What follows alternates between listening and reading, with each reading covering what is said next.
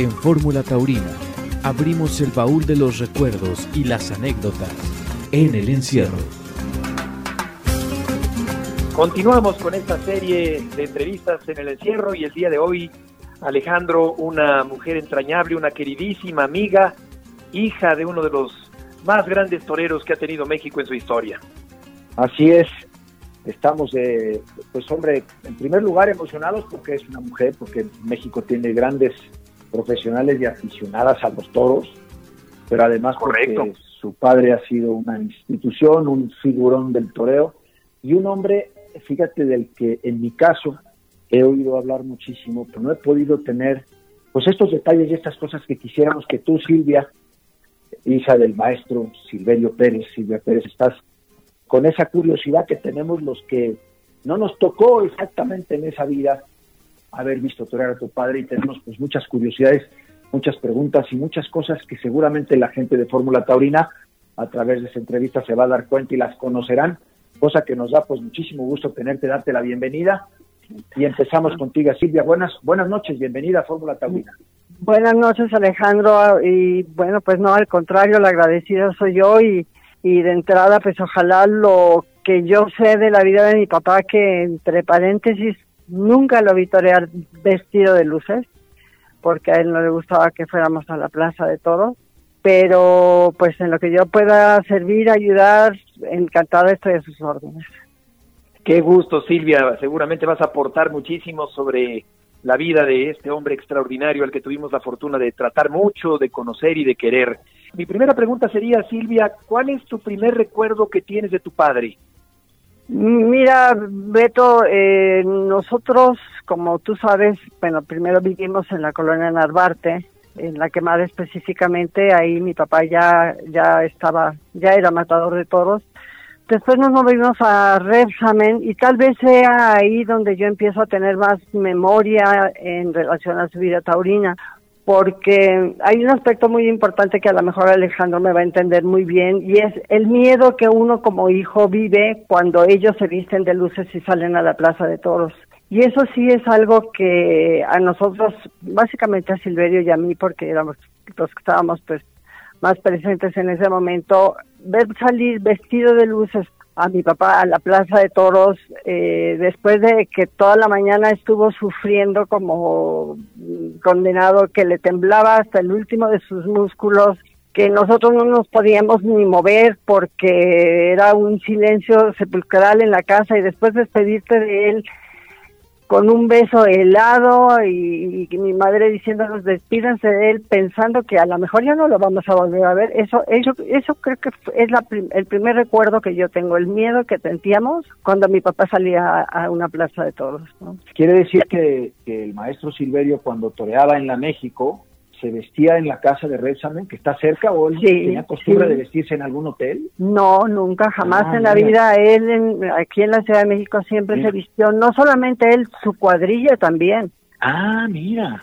Su cuadrilla también se vestía en, en la casa y salía de la casa para trasladarse a la Plaza México. A lo mejor por eso nos fuimos a vivir tan cerca de la Plaza México, pero pero nunca, nunca jamás en la vida se vistió en otro lado que no fuera en la plaza, en, en su casa, con mi mamá como testigo y Silverio, mi hermano, que era el único que podía estar adentro, ¿no? Fíjate, debe estar la calle de Repsamen más o menos, Alex, como a un kilómetro aproximadamente de la Plaza México, ¿no? Pues sí, en aquel entonces el tráfico era nada, ¿no? No, no, había tráfico, entonces no había ningún problema. Estaban dos coches a la, afuera de la casa, estos automóviles. Eh, en uno iba mi papá con el chofer de toda la vida, el gordo Canales, y la cuadrilla y ya se iban a la Plaza México. Pero sí nos despedíamos, no sé si tú te acuerdas de esa casa que tenía unos escaloncitos. Sí, claro. Y en esos escaloncitos era ese despídete de tu papá y era horrible. De verdad era horrible.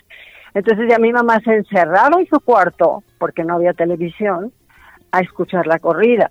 No se comía los dedos porque no podía, pero las uñas todas completas se las comía durante el transcurso de la, de la corrida, sí. Y ciertamente ellos tenían un amigo que estaba en, en, tránsito en aquella época. Siempre había una patrulla fuera de la casa en caso de cualquier percance que pues, en dos, tres ocasiones hubo necesidad de trasladar a mi mamá en patrulla para que no se estrellara por ahí del miedo, ¿no? Sí. Oye, Silvia, en este ritual previo a las corridas, yo quisiera que nos platicaras eh, esta parte supersticiosa de tu padre, porque no obstante que era un hombre profundamente religioso, un gran creyente, a la vez, al mismo tiempo, era supersticioso. ¿Cuáles eran estas supersticiones que tenía Silverio Pérez? Bueno, la, entre muchas otras, mi mamá tenía que llevar a bendecir el traje de luces a una parroquia muy especial que era la parroquia de San José, que incluso fue donde a él lo bautizaron, que está por el mercado San Juan. Eh, llevar a bendecir el traje de luces. Por supuesto, jamás de los jamases poner la montera encima de la cama, jamás. En la casa jamás tuvimos pericos, ni tuvimos eh, gatos negros, ni muchas cosas, escaleras, bueno, para nada, por, supuesto, no, no, no, pues todas esas cosas que tienen los los agentes supersticiosos y más un torero, ¿no? Y más un torero que había tenido la experiencia de casi, casi ver morir a su hermano en una plaza de toros, ¿no? Entonces, eh, sí, sí, era muy, muy supersticioso, por eso les comento que nosotros teníamos que estar, pero inmóviles, no se muevan, no, hagan ruido, no griten, no corran, no nada, mi papá escuchaba música que le ponía a su hermano Beto, mi tío Beto, eh, recostado en el piso, este, y le temblaba, auténticamente, les prometo que les, le temblaban los músculos del pecho, de, y no admitía que nadie le hablara, ¿no? Que nadie estuviera con él, que nadie nada más que mi tío Beto y mi mamá. ¿Qué edad tenías tú, Silvia, en esa época? Pues mira, te voy a decir mi edad, voy a cumplir 80 años y estamos hablando... qué bien, Silvia. Yo nací en 1941 y estamos hablando de unos 45, 46. O sea, chiquitita. no, estábamos muy muy chicos y sí, cuando él se retiró de los toros, pues sí, no, yo tendría 11 años, porque él se retiró en 1953. Sí, claro, en, la Plaza México con un toro de regalo. Oye, sí. dime algo, eh, ¿A qué crees que se deba que Silverio se convirtió en un personaje tan querido y tan popular en toda la República Mexicana? Yo creo que mi papá era un ejemplo del buen ser. Digo, a mí no me mata la pasión por el cariño enorme que tú sabes que yo, yo, siento por mi papá, ¿no? Claro. Que, mi papá sí sí fue un torero extraordinario, creo yo, porque nunca lo vi torear más que festivales, pero por lo que he leído, por lo que he visto, por muchas cosas, ¿no? Pero como ser humano, no, fue un hombre extraordinario. Como hijo, bueno, no tuvo mucha oportunidad porque sus papás murieron cuando él estaba muy chiquito, pero como hermano, como amigo, como padre, como esposo, ahí sí tendrían que preguntarle a mi mamá. No, porque debe haber tenido sus fallas, pero era un ser humano maravilloso. Mi papá no conocía el rencor, siempre se llevó bien con todo el mundo, siempre habló bien de todos, no se diga de sus compañeros toreros, a todos los respetaba, en todos encontraba algo bueno, tuvo sus, sus amores especiales en la familia taurina, por supuesto el maestro Fermín, que fue su sensei toda la vida, y, Carlos Arruza, ¿no? Dos años de su debut decidió viajar a España. En su presentación en la Plaza de Tetuán de las Victorias, alternó con el novillero córdobés Manuel Rodríguez Sánchez Manolete. En esa corrida, el torero mexicano más importante de la época, Fermín Espinosa Armillita, se encontraba en una de las barreras de sombra y a partir de ese día se convirtió en guía y compañero inseparable de El Compadre. en mi debut como novillero en Tetuán, estaba él como espectador y uno de los novillos que toreaba se lo brindé a él. Cuando yo fui a recoger la, montera, me puso vale por un regalo y, fui por el regalo y de ahí hicimos amistad, Armillita y yo, y fue para mí pues un 80% en la que mi carrera taurina que pudo haber sido torero me ayudó mucho. Con nadie tuvo un no con Lorenzo, con El Salvador. De su época y los más jóvenes, pues tu papá, por supuesto, Alejandro, lo conocimos muchísimo en casa de Carlos, con tu mamá, y era una amistad muy bonita y, luego entre los tres cantaban ahí en Pasteje y muy muy mi papá fue un, fue un profesional de buen ser de veras de veras muy muy especial no muy ¿Y especial. cómo, y- pero cómo, cómo llegó a esa popularidad tan grande? ¿Era su personalidad? ¿Era la identificación de aquella afición en aquellos tiempos con él? ¿O qué, qué es lo que tú, lo que tú yo, creo que sí mira su sencillez era tan grande tan grande tan grande tan grande que que cuando Pepe Pajés lo, lo, lo bautiza como el compadre, ¿no? En el viaje ese que hicieron en- a, España juntos en el barco, eh, él se convirtió en el compadre de todo el mundo. Entonces era el compadre, y es que es mi compadre, no era el compadre de fulano, es Maravilla. mi compadre Silverio, ¿no? De quien fuera era su compadre y a,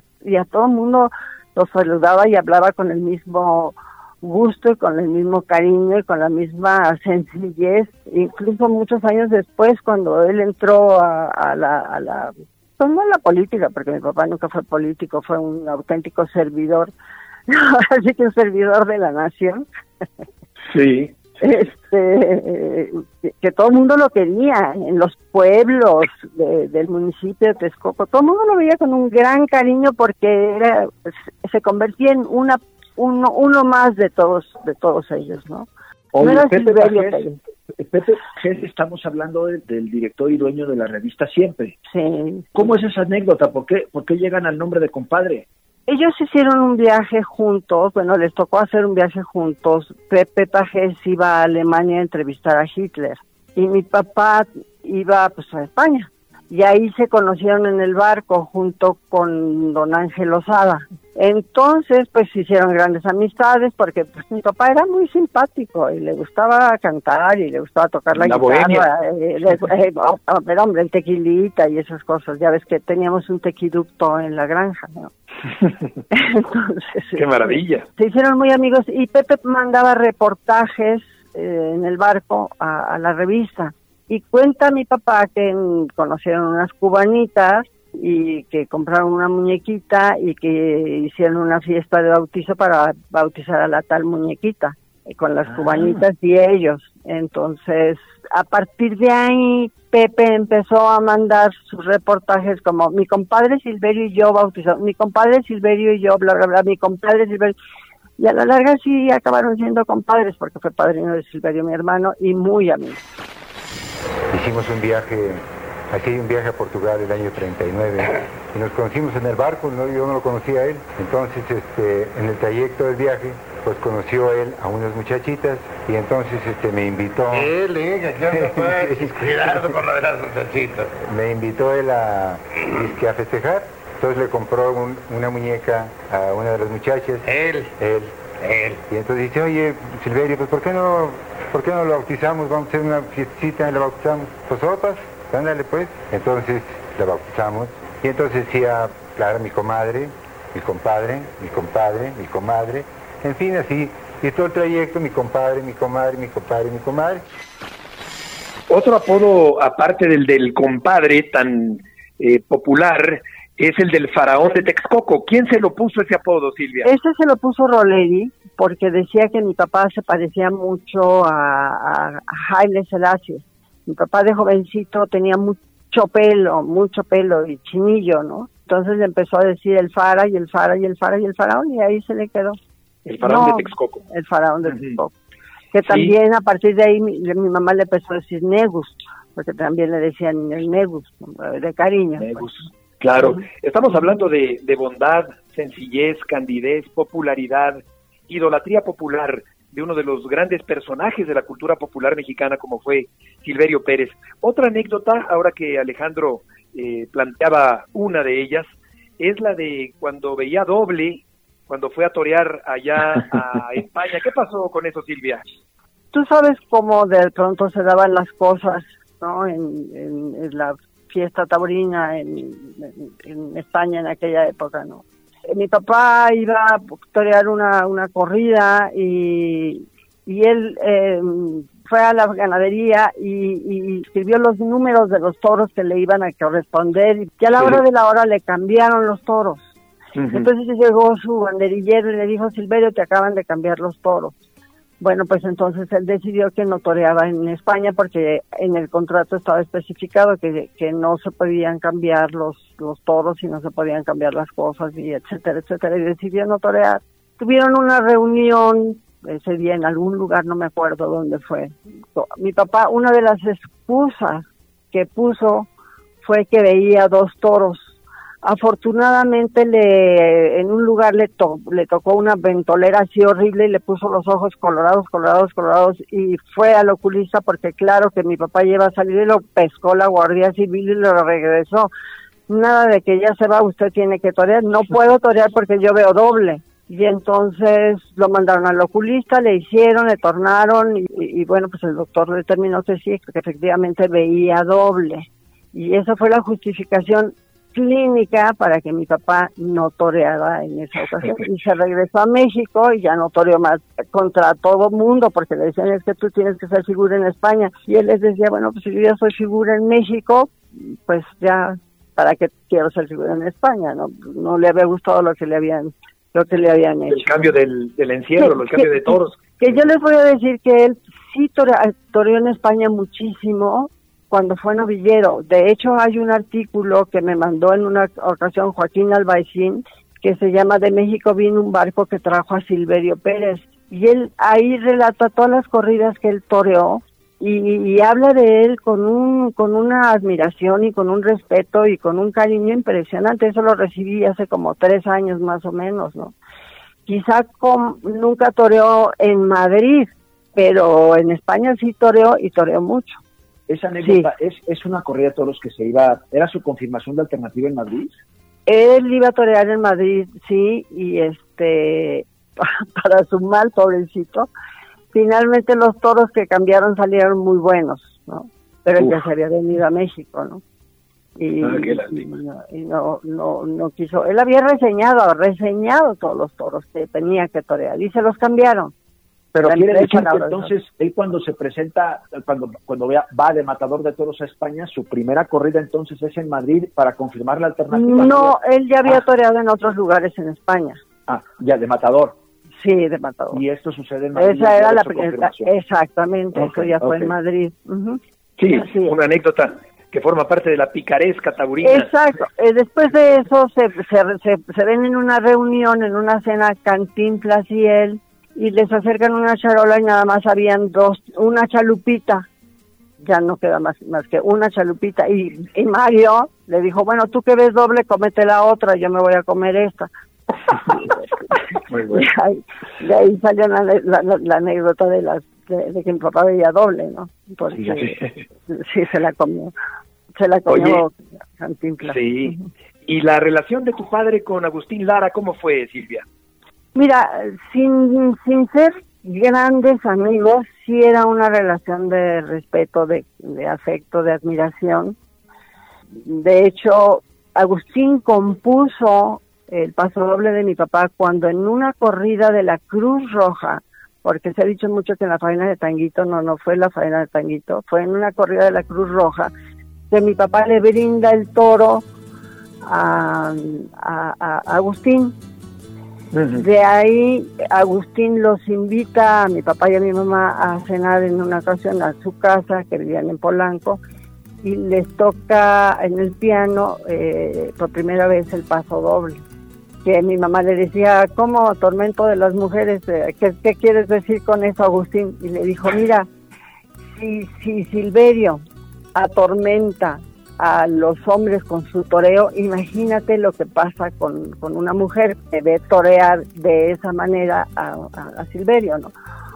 Porque justamente en, cuando, cuando se presentó eh, Manoleta en México, mi papá toreó dos toros, uno se llamó Exquisito y Canta Claro, y estaban Agustín y María Félix en la, en la Plaza de Toros y mi papá le hizo una faena canta claro extraordinaria y en una grabación que tenemos se escucha que dice María está llorando y Paco dice cómo no va a llorar si estamos llorando todos entonces a partir de ahí es que el, el, el pues en el paso doble no Sí, que, que es como un himno auténticamente. Ese Sí, paso doble, eso, Alex. eh, eh, eso contribuyó muchísimo. Ya, ya ven Su que gracias al paso claro. doble fue a, La Habana, ¿no? Porque en, La Habana pensaban que, que, que Silverio era un personaje ficticio. Llegué a La Habana y cuál sería mi sorpresa que por la ventanilla veo multitud de gente y sobre todo mujeres con pancartas diciendo bienvenido tormento a las mujeres. Y en la torre, y ni hablar, salieron pasaje y al último salgo yo y fotógrafo negrito que estaba allá a la puerta de del avión me vio salir y dijo, oye chico, entonces el tormento, entonces la muerte caballero. Eran tiempos, tiempos, eran tiempos únicos, mano, eran tiempos, Tiempos únicos. únicos. Porque, Sí. pues, imagínate los personajes, los nombres que ha dicho esta noche Silvia, ¿no? Evocar a tanta, a- a- hombre, a, a este, a, a figuricísimas del, no, no del toreo, sino de, del espectáculo, de, de la música y, Sí. y- y de la propia fiesta brava, ¿no? Que era, era yo creo que de las cosas que en, este- en estas épocas extrañamos tanto, ¿no? Que, Sí. siento yo que el toreo ha dejado de ser esa parte mágica, única, en donde toda la sociedad, en donde todos los personajes se reunían en una plaza de toros y era pues, verdaderamente un México y un momento y una historia inolvidable, ¿no? única. Con Rodolfo Gaona el toreo mexicano se hizo mundial y de golpe llegó a lo más alto. Y México rindió ahora homenaje al Califa de León en la torerísima Plaza del Toreo con un festival de lujo. Junto al Califa hacen acto de presencia el pueblo, los taurinos y las bellezas. Como Cristian Martel. En el festival torearon a Rusa Silverio y Jorge Medina. Y el faraón de Texcoco se llevó la palma toreando como en sus días grandes. Estupenda faena al novillo de Rancho Seco, del que cortaría las dos orejas. Bueno, los últimos serán los primeros y aquí está María Félix en su lugar de honor. Hombre, por, ejemplo, en esa época Jorge Negrete también era una eh, no, no. Y en la faena de Tanguito llegó Jorge al Repsamen a besarle las manos a mi papá. Fíjate, Eso- Como de veneración. Sí, sí, sí, de veras. De, de- pues, pues yo no sé qué tuvo que haber hecho para haber dado tantas vueltas al ruedo, ¿no? Porque, porque eh, sí, yo creo que tiene que haber sido algo muy sobresaliente, ¿no? El crítico Rafael Solana Verduguillo, tocado por aquel prodigio, escribiría en las páginas de multitudes. Habría que levantar no una placa, sino una pirámide, una basílica o mejor aún, una montaña que estuviese a la altura de su gloria. Lo, bonito de esa corrida, de ese toro, Tanguito, pues era un toro muy bravo, con mucha fuerza. Y bendito sea Dios, se dio dos maromas en el primer tercio, con el capote. Se dio dos maromas, pero dos, y le restó fuerza. Entonces llegó al último tercio con la bravura que tenía, pero, y buen toro, pero, y lo bueno fue de esa, de esa faena que gustó mucho, era que lo seguía, lo seguía, lo seguía, lo seguía. Y, y hasta que no los pedía, pero iba probando, probando, probando. Si no se hubiera dado esas dos maromas, Tanguito, ¿qué hubiera pasado? No, pues, todavía estuviera corriendo, estaría correteando. Te quería preguntar, Silvia, Ajá. este, dentro de esas supersticiones, este, me imagino que pues, hoy estando Repsam en la casa del maestro de ustedes, tan cerca de la plaza, pues tendría seguramente por la noche pues un montón de visitantes y cosas. Esa reunión, esa fiesta, esa esa cosa que pasaba después de la corrida de toros, era era estaba preparado, es- este, lo sabían que luego se iba a llenar la casa No. de gente. ¿Qué, qué No. pasaba? No, no, no, no. Mi papá, como todos los toreros, mi papá no comía antes de la corrida, ¿no? Claro. Eh, este, entonces mi mamá siempre tenía la precaución de tenerle la tina del baño bien caliente, porque ya mi papá cuando llegaba a la casa ya casi iba desvestido y se metía a la, a la, a la tina y ya tenía su comida lista. Y entonces, si triunfaba, la casa se llenaba, ¿no? De, de- de- de admiradores. Si fracasaba, pues nada más estaban los incondicionales, ¿no?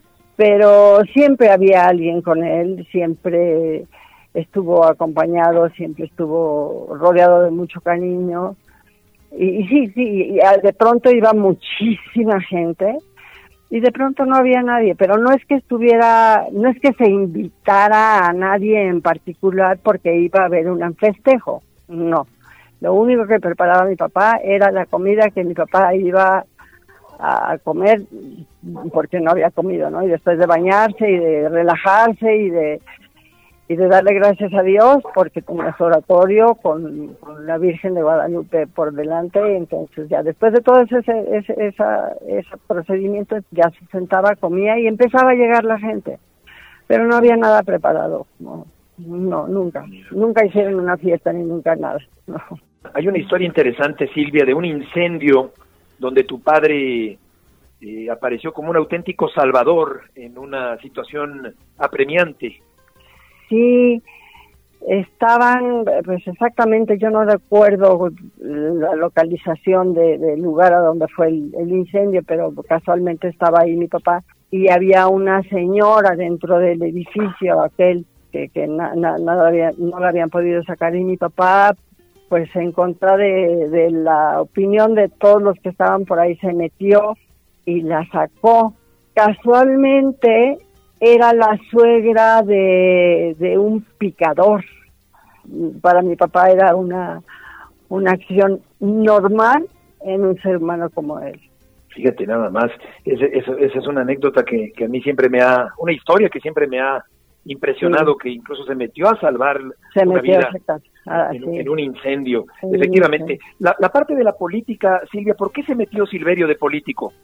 Mira, una vez que mi, mi, papá se retiró de los toros, mi mamá muy atinadamente nos llevó a vivir a Texcoco, mm, a la, a la granja que tú nos hiciste favor de, de visitar algunas veces. ¿Cómo no? Este, y mi papá era, pues, sus vacas, sus puercos, compró puercos, tenía muy, muy bien, muy tranquilo, muy contento. Y un día mm, iba a hacer una campaña, fue a hacer una campaña Texcoco el doctor Gustavo Vaz, que era el candidato para gobernador del Estado de México, y llegó a Pentecostés y mandó llamar a mi papá y se subió con él en el autobús en el que iba el doctor Gustavo Vaz y le pidió que lo... Mi papá ya había ocupado varios puestos honorarios a la mejor, presidente de la Junta de Mejoras, de, de Texcoco, síndico municipal, ya había hecho varias aportaciones en Texcoco, de manera honoraria y por el gusto y el placer de servir a su pueblo.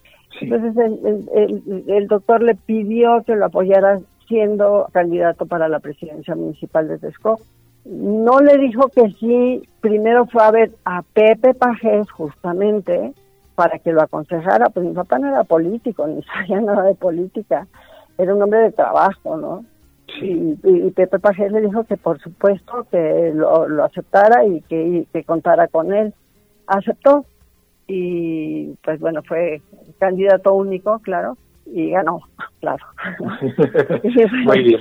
Y fue presidente municipal muy querido, pero debo decirles que en Texcoco las calles estaban, eran tierra, no había más que un foco en la, el centro de Texcoco, no había luz, no había, en los pueblos pues no había caminos, no había nada y, y entonces sí, el que nunca en la vida quiso pedir nada para él, ahí sí visitó a todos los secretarios de Estado y ahí sí utilizó su famosísimo nombre para sacar todo hecho para beneficio de Texcoco. Y entonces hizo carreteras, hizo presas, hizo en todos los pueblos del municipio de Texcoco hizo escuelas, este puso el alumbrado público en Texcoco, que yo no sé si conozcan esa anécdota, que, es, también fue muy famosa. Pajes Yergo hizo una cena en su casa, invitó al licenciado Luchurtu porque se lo pidieron Cantinflas, Agustín y mi papá, cada uno le iba a pedir una cosa diferente. Entonces mm. estaban en una cena, en la plática y demás, y empezaron a ver, pues, de qué se trata, qué es lo que quieren. Cantinflas le pide que ampliara el horario porque en aquel entonces todos los centros nocturnos se cerraban a las 2 de la mañana y punto, no había vuelta para atrás. Le pidió que se pudieran prolongar los horarios y de plano le dijo que no, porque los horarios, los, los centros nocturnos se cerraban a las 2 y, punto, nadie pues. Mario le pidió incrementar el costo del boleto de, cine porque era de, de, cuatro pesos y él había hecho su película La Vuelta al Mundo en 80 días que le había costado mucho dinero y le pidió incrementar el monto del boleto para que la gente de su pueblo pudiera ver la película de La Vuelta al Mundo en 80 días y le pidió que costara 8 o 12 pesos, no me acuerdo. Y se enojó muchísimo el, el regente y golpeó en la mesa y le dijo, pues sacrifíquese que por su pueblo sigue costando cuatro pesos, no ni un peso más. ¿Y usted, Silverio, qué quiere? Y mi papá volteó y dice, pues yo otro whisky, señor. Le dije, ya después del manotazo se había dado, ya no, ya no se atrevía a pedirle nada. Entonces se fueron y le preguntó el, regente a, a, Pajés qué era lo que mi papá quería y entonces le dijo que le iba a pedir los albortantes que estaba quitando en la Ciudad de México para poder meter la luz en Texcoco. El licenciado Uruchurto le manda a mi papá a Texcoco los albortantes que necesitaba, más un camión de basura, de volteo para la basura en Texcoco. Y así hizo muchísimas obras porque en Texcoco no había presupuesto. Sí. Fue, muy bonito, por tres años, por tres veces no consecutivas, fue presidente municipal que dijo, él decía de broma que ya le iban a decir Porfirio Pérez. Pero la gente lo quería mucho, mucho, hasta la fecha, ¿eh? Hasta la fecha. Con mucho cariño, 88 años de haberse retirado de los toros. Porque... Silverio Pérez, torero grande si lo subo.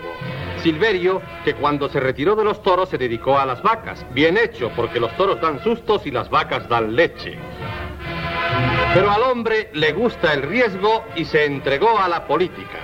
Y como el que es buen gallo donde quiera canta, Silverio llegó a ser presidente municipal de Texcoco. Cuando entra por las galerías del ayuntamiento es como para recibirlo con un paso doble. Llega a su despacho y al tocar un timbre, en vez de una secretaria, sale el primero de la tarde.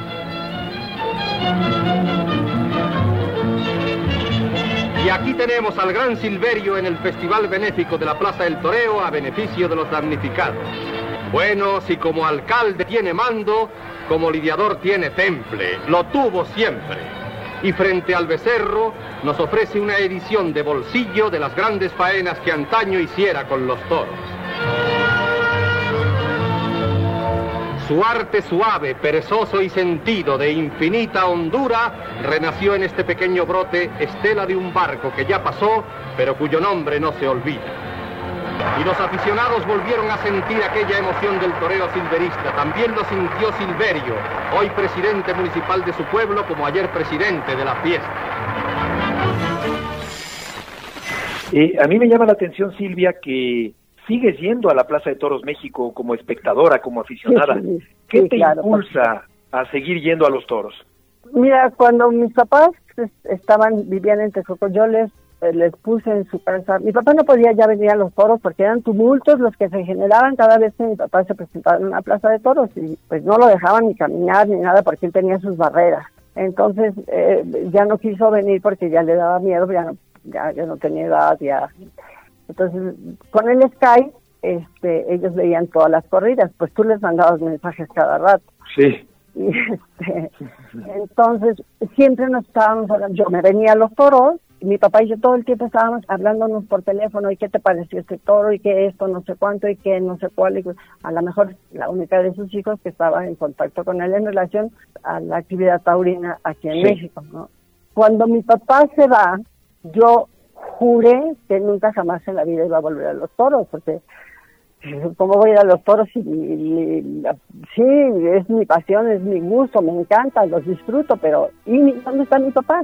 Entonces una amiga que tiene sus derechos de apartado en Sol me habla y me dice, Silvia, vámonos a los toros. No, le dije, no, yo ya no quiero. No, sí, vente conmigo y no sé qué y tal. Y bueno, pues vamos voy a los toros y camino y entro al túnel para llegar a la parte del sol y a la hora que yo pongo un pie en, dentro del ruedo, el primer acorde del paso doble de mi papá. Dije, sí papá, tienes toda la razón del mundo. voy a seguir viviendo y vamos a seguir disfrutando lo que tanto nos gusta, porque una cosa es que no estés y otra cosa es que no estemos. No estás aquí, pero estamos, ¿no? Sí. Y, entonces, pues sí, no me las pierdo. Te quería preguntar, ahí cerca de, la casa de ustedes, en, la colonia Narvarte, había un frontón de un doctor Oyomonte. En la parte de atrás, sí. sí, y eh, eh, no sé, no, no recuerdo bien si estaba en la calle de Pestalozzi de Pitágoras, no me acuerdo muy bien. ¿Alguna vez te llevó tu papá ahí? Pues es que vivíamos pegados. Nosotros vivíamos en Repsamen y Pestalozzi y esta casa estaba en Pestalozzi. De hecho, mi papá y el doctor Oyomonte empezaron a comprar y empezaron a construir juntos sus casas y el frontón, en el frontón, pues claro, iban muchos toreros, había un, mosaico muy muy bonito que yo no sé si esté, en donde estaba el doctor Oyomonte, Cantinflas y mi papá jugando frontón. Y mi papá no entrenaba, no iba a ganaderías, no, no iba a Chapultepec, no iba, no, entrenaba con sus perros en su casa y jugaba mucho frontón, mucho. ¿Y, y llegaste, llegaste a ir a ir con él? Sí, pues ahí vivíamos ahí vivíamos. Te lo platico porque mi hermano David ahí tiene una, en paz descanse, una anécdota ahí que lo platica en una entrevista, en donde dice que él cuando llega al, frontón del doctor Oyomonte y que vea todas esas figuras del toro, dice, pues es como si él dice, es como si un niño lo hubiera llevado a Disneylandia y ve pues al Pato Donald y a Mickey Mouse y a todos. Dice, yo cuando entré en frontón con mi papá, dice, pues vi y vi a, Silverio y, vi y, menciona muchos toreros. ¿Tú recuerdas haber estado cerca de No, no, no con tantas figuras, no, pero sí, efectivamente, y pues mi papá todos los días jugaba, el doctor todos los días jugaba, y claro, iban muchos toreros, iban muchos banderilleros, iban era muchísima gente de toros al frontón, porque además el doctor Oyomonte pues era un apasionado de los toros. De hecho, la única película, filmación que hay de Tanguito Light es la que hizo el doctor Oyomonte en, en, las, en las gradas, ¿no? Sí, sí, era, eh, era de muchísima tradición ese frontón. La casa yo la tuve que vender, ya no existe pero después de que salí de ahí, al poco tiempo fue el temblor y si no lo hubiera vendido me, se, me, hubiera caído encima porque fue la zona más, más dañada de, la ciudad y la casa ya estaba, pues tenía muchos años y, y, sí, le hubiera pasado lo que la casa de los tres cochinitos, y un soplido se cae, ¿no? pero, pero sí me costó mucho trabajo porque fue una casa que, que mis papás la hicieron con mucho cariño, con mucho esfuerzo, con mucha sangre pero en fin, como todo en la vida, ¿no? Y ahora me tienen aquí a sus órdenes a una a una cuadra de la Plaza México. Digo para no no caminar tanto. No caminar tanto. De hecho, todos los domingos cuando vuelva a la, la plaza, pues ya saben que se pueden venir a comer aquí y a estar aquí, porque hacemos un brunch de varios taurinos Vamos, Alex. Aquí, y nos vamos a la plaza. Claro, por supuesto. Sí, sí, sí. Un día de corrida.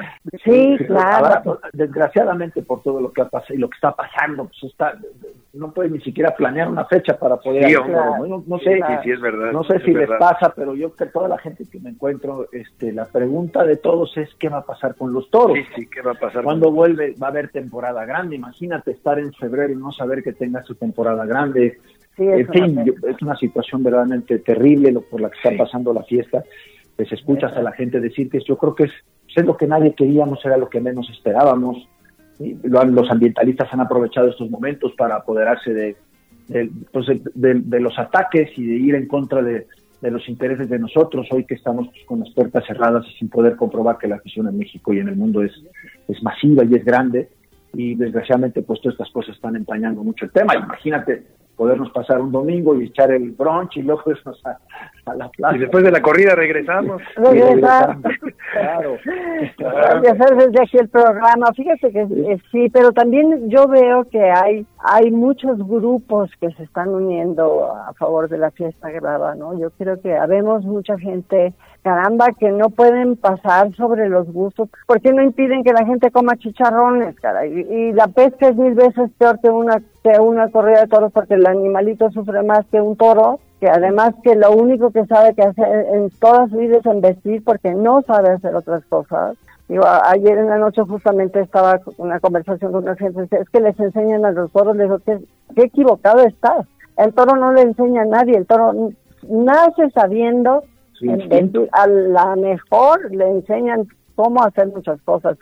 En una ocasión estaba con José Tomás y yo le decía que no era una gran aficionada al rejoneo, porque sentía que el rejoneo era un, sin dejar de admirarlos y reconocer que es, una eh, cosa maravillosa, pero que para mí el toro era un animal tan honesto, porque desde que nace te dice qué tienes que hacer con él o cómo lo tienes que hacer y cuando sale de los corrales le dice agua por aquí no te metas porque te voy a dar ¿no? Es, es un animal maravilloso, pero así nace, y eso es lo que la gente no entiende, Hay mucha ignorancia, mucha desinformación, eh, mucha politización también del tema taurino. Vamos a ir, a, eh, Silvia, a una, una sesión final de preguntas y respuestas rápidas que generalmente hace Alejandro, muy bien pensadas, y en esta ocasión eh, por única vez las voy a hacer yo. Así que ahí te voy.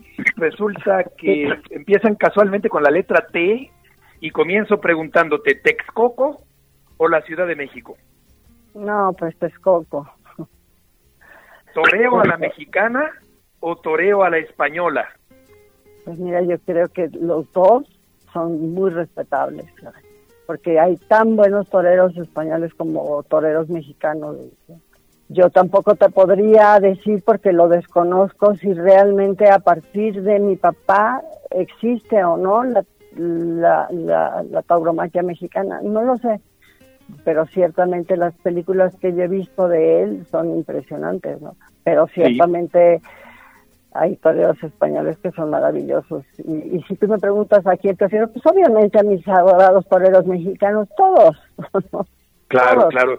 Yo creo que, que, Silverio, perfila una forma de, interpretar el toreo con mucha hondura, con mucho sentimiento, donde a veces las formas eh, y los cánones eh, pasan a un segundo plano para que entre como principal eh, ingrediente de las faenas el sentimiento. Y ahora que mencionabas a José Tomás, eh, el, maestro de Galapagar admiró mucho a tu padre y lo conoció y lo trató y le tuvo un gran cariño. Voy con la siguiente. no lo conoció ni lo trató tanto. Nada más lo vi una sola vez en su vida, unos pocos días antes de morir. Sí, sí, me acuerdo que lo visitó en el hospital y que le tenía un gran respeto y admiración a, al maestro Silverio. Eh, ¿Tanguito o Cirilo? Para mi papá, Cirilo. Famoso, Tanguito. Exacto, aquella memorable faena en el toreo de la Condesa. Decía que era un toro tan bueno, tan bueno, tan bueno que pasó desapercibida, la faena y a él le gustaba más la, la faena de Cirilo la faena del toro Cirilo, por encima de la célebre faena de Tanguito. De Tanguito. ¿Tequila o whisky? No, hombre, tequila. Hasta la pregunta ofende, ¿verdad? ¿Cómo? Te digo que mi mamá tenía su tequila. Sí, la querida Pachis, que fue una compañera extraordinaria de tu oh, una mujer maravillosa. Maravillosa. Eh, Silvia, ¿el toreo de la Condesa o la Plaza México? Yo no conocí físicamente, nunca fui al toreo de la condesa. Las películas que he visto de la faena de Tanguito, de muchas cosas, pues fueron en el toreo, ¿no? Tengo muchos recuerdos de mi papá que de cosas que se hicieron en el toreo. Yo creo que a lo mejor el toreo en su momento tenía más sabor taurino que la Plaza México, no sé. Pero lo único, las únicas corridas que yo he visto y he asistido pues es en la Plaza México, ¿no? ¿Técnica o sentimiento? No, sentimiento.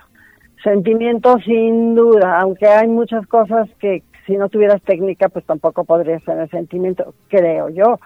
Y si no tienes una técnica, no puedes hacer de un toro X una faena como la que les he visto hacer a, no sé, a Manolo Martínez, al Fotoluz, al mismo José Tomás, o etcétera, ¿no? Claro, buena respuesta, porque sí, se necesita un soporte técnico para poder dejar fluir el sentimiento. El sentimiento. ¿Trincherazo o derechazo? A mí me gusta más el trincherazo, pero los derechazos son hermosos. Ahora, no todo mundo, no todo el mundo, no todos los toreros eh, ejecutan el trincherazo de la misma manera, ¿no? El trincherazo es una, un muletazo de castigo, así nació y creo que después se convirtió en un pase de un, muletrazo con Muy artístico. Exacto, ¿no? Pero y por último, ¿toros o política? No, toros.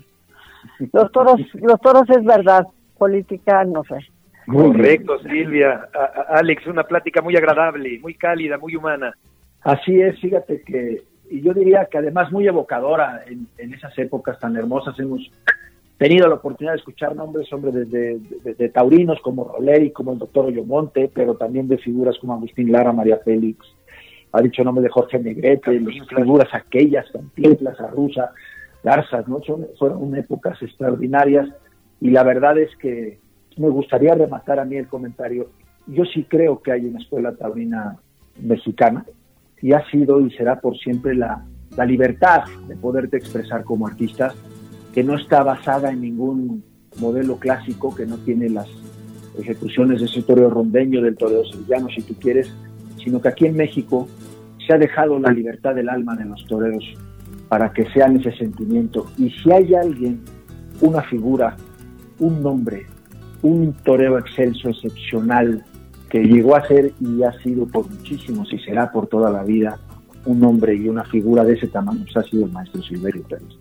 Yo sí creo que él es el que es la bandera del toreo mexicano, del sentimiento, del ser figura en tu país sin necesidad de ir a demostrar nada a nadie en España, sino ser un figurón del toreo, y digo yo un personaje, un hombre popular, un hombre que se metió en, en las venas de, la gente, que fue el sueño mexicano, que, además fue un hombre modelo, un matrimonio modelo, una familia excepcional, un hombre ligado a, su tierra, a su vida, y, sinceramente yo creo que hemos podido evocar todos estos valores, todas estas cosas en una entrevista Silvia, que además este, lo has expresado con una naturalidad y con un y con un dominio de, tantas cosas que te prometo que yo no tuve la suerte de, tratar a tu padre, de, estar cerca de él y eso, pero hoy he, podido en tu voz, en tus pensamientos, en tus ideas que nos has dado esta noche, en, evocar toda esa vida, todos ese, y lo que era el toreo y lo que han sido nuestras figuras del toreo mexicano. ¿no? Dijo, eh, Alejandro, viniendo eh, estas palabras de un torero como, como tú, hijo de un torero como tu padre, nieto de un torero como tu padre, tienen un doble valor, pero además ya, ya, ya quiero llorar,